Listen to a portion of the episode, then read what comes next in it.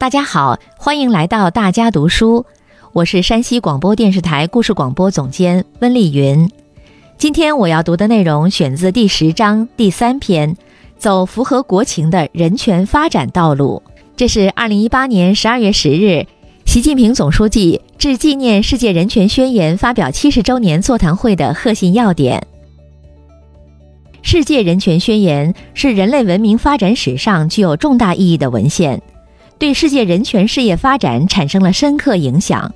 中国人民愿同各国人民一道，秉持和平、发展、公平、正义、民主、自由的人类共同价值，维护人的尊严和权利，推动形成更加公正、合理、包容的全球人权治理，共同构建人类命运共同体，开创世界美好未来。人民幸福生活是最大的人权。中国共产党从诞生那一天起，就把为人民谋幸福、为人类谋发展作为奋斗目标。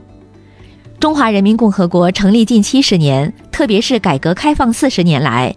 中华民族迎来了从站起来、富起来到强起来的伟大飞跃。中国发展成就归结到一点，就是亿万中国人民生活日益改善。时代在发展，人权在进步。中国坚持把人权的普遍性原则和当代实际相结合，走符合国情的人权发展道路，奉行以人民为中心的人权理念，把生存权、发展权作为首要的基本人权，协调增进全体人民的经济、政治、社会、文化、环境权利，努力维护社会公平正义，促进人的全面发展。